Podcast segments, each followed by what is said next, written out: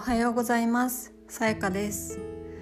このポッドキャストでは一日一言私がランダムに選んだ言葉を皆さんにお届けしていきます。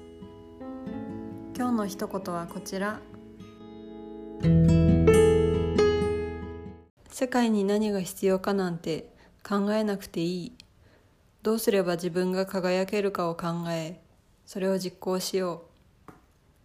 世界に必要なのは輝く人たちだ。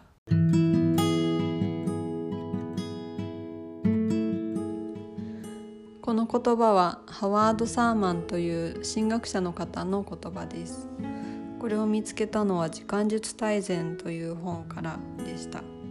ジェイク・ナップジョン・ゼラツキー著桜井優子役ダイヤモンド社から出ています。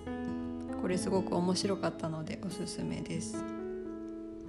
このハワード・サーマンさんの言っているように皆さんもどうぞ遠慮なく輝く人になってください。それでは今日も良い一日を。